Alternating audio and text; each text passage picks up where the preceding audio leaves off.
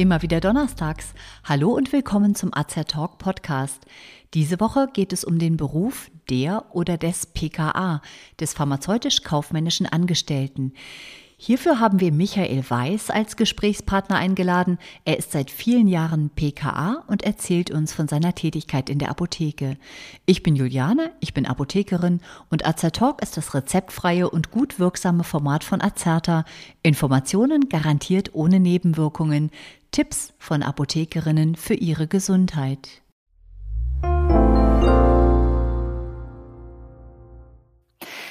Hallo Michael, vielen, vielen Dank, dass du bei uns für ein Interview zur Verfügung stehst.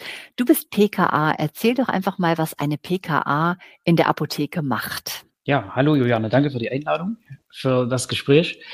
Kurz zusammengefasst, der Beruf der PKA ist ein wirklich gut abwechslungsreicher Beruf. Er bietet viele Möglichkeiten, welche im Bereich des Einkaufs auch mit guten Kundenkontakt seines Außendienst oder auch der Kunde direkt in der Offizin einhergeht.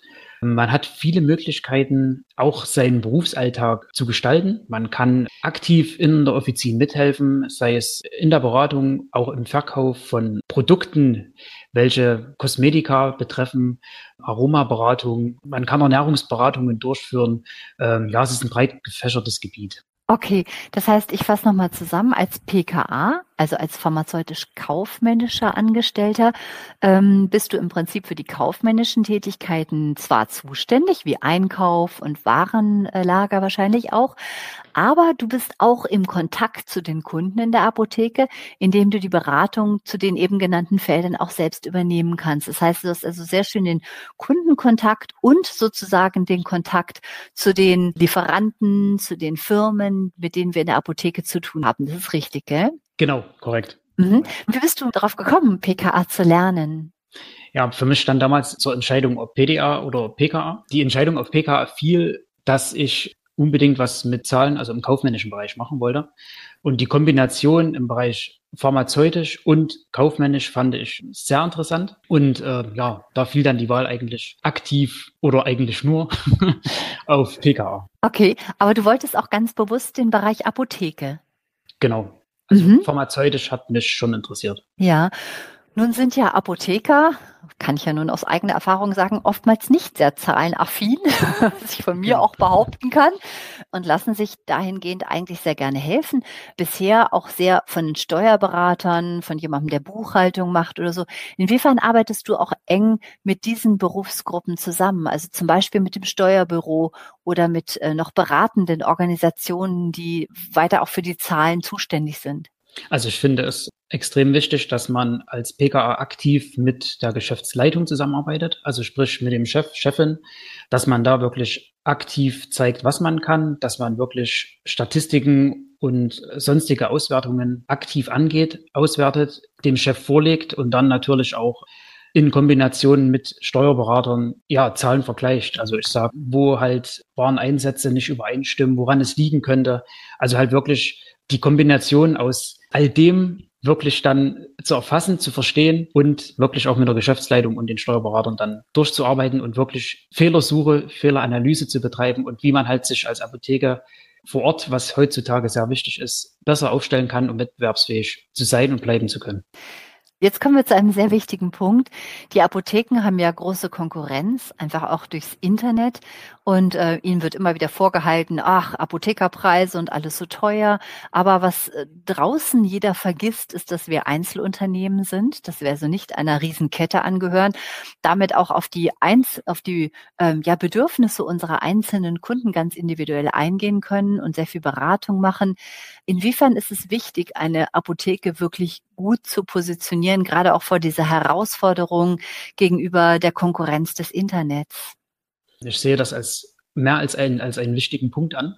Die Apotheke vor Ort besteht nicht nur aus dem Verkauf von Produkten, sondern muss ihren Standpunkt aktiv im Markt wieder erfassen und erleben. Also es bedarf einem, wie ich finde, einem enormen Umbruch, auch den Märkten, also den, den neuen Märkten offen zu sein. Also man muss sich aktiv mit dem Thema Social Media beschäftigen. Man muss sich aktiv damit beschäftigen, wie kann ich meine Apotheke zukunftsfähig gestalten? Sei es jetzt alleine durch das E-Rezept. Welchen Plan erfasse ich da, um dem Internethandel wirklich eine Konkurrenz bieten zu können. Mhm. Ja, also es bedarf, wie ich finde, mehr Ideen auch der ähm, Apotheke vor Ort, wie man das wirklich aktiv angehen kann. Genau.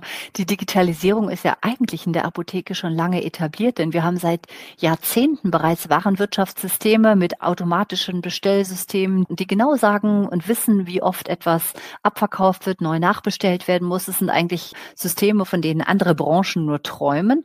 Und trotzdem heißt es immer wieder, die Digitalisierung muss noch vorangetrieben werden. Was macht ihr selbst, gerade auch jetzt im Bereich Social Media? Du sprachst es an, um euch hier bei euren Kunden noch bekannter zu machen?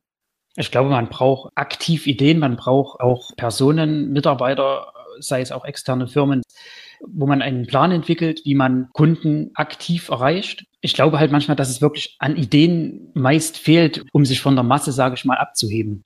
Viele Shop-Apotheken, die ich finde, haben gute Ideen. Die gehen aktiv auf den Kunden. Die haben einen etablierten Plan, wie man jetzt den Kunden greift, erfasst. Das finde ich, müsste halt die Apotheke vor Ort wie zum Beispiel mit Weiterbildungen oder mit Fortbildungen, anderen Sachen viel aktiver angehen. Da ist der mhm. Apotheker immer noch etwas zurückhaltend und sagt sich, ach. Passt schon irgendwie. Richtig. ja, es ist auch von Seiten der Apotheken ja oft noch das Vorurteil, naja, die meisten Kunden sind ja eh ältere Kunden, die nutzen das ja nicht. Aber die Kunden wachsen ja nach, die Instagram und die ganzen neuen Medien, Facebook und so weiter auch ganz aktiv nutzen, natürlich auch darüber Informationen haben möchten, auch über die Leistungen der Apotheke. Macht ihr sowas? Bietet ihr über, auch über Instagram, Facebook und Co. Informationen über vielleicht Produkte oder Kundenvorträge oder Aktionen, die ihr macht, an? Ja, das machen wir. Wir versuchen den Kunden schon aktiv mit unseren Dienstleistungen, unserem Service aktiv zu erfassen. Wir machen auch virtuelle Touren, dass wir halt wirklich sagen, das ist unser Bereich, das ist dieser Bereich, dieser Bereich macht das, dieser Bereich macht hier. Also man versucht schon auch dem interessierten Kunden einen Einblick hinter die Kulissen einer Apotheke zu gewähren, um auch zu verstehen, was Apotheke eigentlich noch ist, außer Rezept abgeben, Medikament bekommen. Genau, ganz genau. Zum Beispiel werden Rezepturen in der Apotheke hergestellt und es findet Beratung zu verschiedenen Themen statt, die manche vielleicht nur beim Arzt vermuten. Was sind noch so deine speziellen Aufgaben in der Apotheke? Also meine speziellen Aufgaben in meiner Apotheke, wo ich derzeit angestellt bin. Ich bin Teamleiter im Bereich PKA, also ich habe noch PKAs unter mir, mhm. welche ich delegiere beziehungsweise als Ansprechpartner diene bei mhm. bestimmten Fragen. Ich bin zusätzlich Aromaberater. Ja, ich sag mal, eigentlich das komplett breit gefächerte Angebot. Aufgabengebiet, Aufgabengebiet einer, ja. genau, einer Aha. PKA. Also von Rechnungslegung über Buchhaltung, Auswerten von Statistiken, Gestaltung, Sichtwahl, Freiwahl, Category mhm. Management, genau. Okay, also um das nochmal, ich meine, das war wahnsinnig viel, was du eben gesagt hast, weil ich, ich weiß ja, wovon du sprichst und ich weiß, wie viele Aufgaben das sind, die da dahinter stecken, ja. Das heißt, wie viele Außendienstmitarbeiter triffst du zum Beispiel pro Woche, wenn jetzt nicht Corona ist, ja, also wirklich in Nicht-Corona-Zeiten, mit denen du Einkäufe, Retouren besprichst und so weiter? Wenn nicht Corona ist, ja, das kommt schon auf acht, neun ja. nimmt man da schon. Okay, das heißt, da muss schon mal der komplette Einkauf gemanagt werden. Du bist wahrscheinlich auch Ansprechpartner für die wahren Wirtschaftssysteme, gell? Also das heißt für die Pflege und Wartung des Systems, was die automatische Bestellung generiert. Genau, korrekt. Mhm. Okay. Und ähm, das heißt, es ist eigentlich ein unglaublich vielfältiges Arbeitsgebiet, was du hast. Hast ja. du denn für dich das Gefühl, dass du ausreichend Fort- und Weiterbildung auch machen kannst, um den Anforderungen, die an auch jetzt an die neuen digitalen Medien gestellt werden, gerecht werden zu können? Nein, leider nicht. Also das äh, ist das Problem, dass PKAs im Bereich Fortbildung in den letzten Jahren relativ vergessen wurden. Ich glaube, dass viele halt oder viele Unternehmen auch denken, dass die PKA jetzt nicht diese, diese große Rolle in, einem, in einer Apotheke spielt weil man, glaube ich, denkt, dass man als PKA nicht wirklich das Bewerben oder den Verkauf von Produkten ähm, voranbringt. Mhm. Aber wie gesagt, dahinter steht ja auch ein Einkauf. Das heißt, ja. wir entscheiden zu einem Teil, was wir im Sortiment führen. Das ist ein ganz wesentlicher Punkt, glaube ich. Das ist richtig. Und gerade diese wirtschaftlichen, also wirtschaftsbezogenen Fortbildungen, die wären auch nicht nur für euch interessant, sondern auch für Apotheker und PTA wäre es zum, auch wenn sie es nicht machen müssen, wäre es zumindest wichtig, das auch zu verstehen und das auch werten zu können. Ja, nicht nur wertschätzen zu können, sondern auch einwerten zu können. Was bedeutet das eigentlich? Was muss hier eigentlich geregelt und gemanagt werden? Du hast das Category Management noch angesprochen, das noch so als letzten Punkt. Was ist das? Also unter Category Management versteht man im Endeffekt die Einteilung der Frei- und Sichtwahl nach Kategorien, mhm. welches dem Kunden, Patienten ermöglicht, beim Betreten der Apotheke schnell eine Orientierung zu finden. Das heißt, er weiß dann genau, in welche Indikation er in etwa schauen gehen muss. Das heißt also, wenn ich zum Beispiel Kopfschmerzen habe, sehe ich das Regal mit der Überschrift Schmerz und orientiere mich da und finde dort halt dann Produkte, die interessant sein könnten und vielleicht mich auch noch weiterbringen, außer einem reinen Schmerzmittel. Genau. genau. Mhm. Und du kannst es sogar noch mit Aromatherapie ergänzen. Korrekt. Ja. Ähm, wendest du das auch aktiv an in der Apotheke, in der Beratung? Ja, also wir haben das jetzt, ich sag mal, neu für uns erfasst. Mhm. Bewerben das jetzt auch aktiv in den sozialen Medien, was man dafür oder was man da halt noch als Alternative gegen jetzt das rein chemische ja. anwenden kann. Und die Nachfragen steigen. Das glaube ich. Sowas muss ich auch erstmal rumsprechen. Und es gibt auch viele Heilpraktiker, das weiß ich, weil ich selber in einer Apotheke gearbeitet habe, wo eine PTA die Aromatherapie unter sich hatte. Und ähm, das war total interessant, wie die dann auch mit Heilpraktikern zusammengearbeitet hat, die das wiederum eingesetzt haben. Und wir haben in der Apotheke die Sachen zusammengestellt und haben praktisch auch aromatherapeutische Öle gemischt und so weiter. Das genau. macht ihr auch. Schön. Super. Genau. Das heißt, wenn du jetzt nochmal so abschließend vielleicht noch eine Aussage zu PTA, was fällt dir noch so als Gesamtbild? Also das, was, was sollte jemand, der noch nie etwas von der PKA, also von der pharmazeutisch-kaufmännischen Assistentin oder dem pharmazeutisch-kaufmännischen Assistenten, das muss man auch mal sagen, ja, gehört hat, was sollte der mitnehmen vom Berufsbild? Er sollte mitnehmen, dass dieser Beruf abwechslungsreich ist, bedarf einer großen Teamarbeit. Man muss wirklich teamfähig sein. Man muss Interesse an Zahlen haben und auch das Interesse, glaube ich, für sich selbst die Einstellung zu haben, dass man eine Berufsgruppe beziehungsweise auch die Apotheke als solches, wo man ja als einzigste wirklich wirtschaftlich und kaufmännisch ausgebildete Kraft ist, klare Strukturen auch aufzeigen zu können, um die Apotheke halt vor Ort wirklich zu stärken. Also man kann wirklich als PKA zum Chef gehen und sagen, Chef, hier, so und so würde ich das machen. Schauen Sie mal mit drüber. Also man kann wirklich viele Wege und viele Weichen stellen. Und man kann was bewegen. Aber man muss auch den Chef haben, der sagt, Bingo, das finde ich total klasse, wäre ich selber nicht drauf gekommen. Bitte umsetzen und freie Hand gibt, auch das umzusetzen. Gell? Richtig. Richtig. Wenn, du auch ein, wenn es schwerfällt. ja, aber ich glaube ganz ehrlich, dass das immer mehr gibt, weil auch jeder zu schätzen weiß, was man, wenn man ein bisschen auf die Zahlen schaut und auch die modernen Medien mit einbezieht, was man damit erreichen kann. Ähm, wenn du noch einen Wunsch äußern dürftest, einfach an deinen Beruf, was würdest du dir wünschen? Dass wir von allen eigentlich wieder ähm, mehr Anerkennung bekommen, dass wir als pharmazeutisch-kaufmännische Angestellte auch wieder gesehen werden, wahrgenommen werden, sei es jetzt von Firmen, von Apothekern, PDAs, auch von PKAs selbst, die auch wieder mehr an sich glauben müssen. Ja, dass wir halt einfach wieder mit als ein Glied der Apotheke gesehen werden.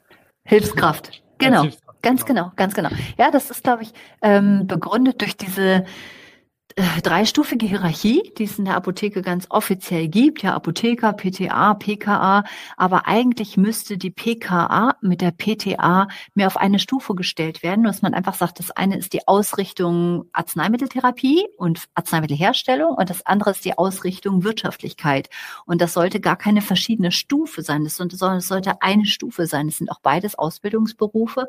Und von daher wäre das, finde ich, vielleicht auch ein Ziel, dass man einfach sagt, man stellt sie auch gehaltsmäßig, das wollen wir jetzt hier nicht weiter diskutieren, aber auch das einfach auf eine Stufe, weil beide in der Apotheke genauso wichtig sind. Genau. Ja. Also Michael, ich danke dir ganz, ganz herzlich, dass du uns hier zur Verfügung gestanden hast für das Interview, dass du unseren Hörern damit ermöglicht hast, mehr über das Berufsbild der des PKA zu erfahren und wünsche dir jetzt noch einen ganz schönen Abend und weiterhin alles, alles Gute und viel Freude weiterhin an diesem Beruf, der ein unglaublich kommunikativer, interessanter und vielseitiger Beruf ist. Hab tausend Dank. Danke, Juliane, dass wir die Möglichkeit haben, uns äh, auch vorzustellen und für euer Engagement, dass ihr uns da auch tatkräftig unterstützt. Danke. Unbedingt. Ich danke dir.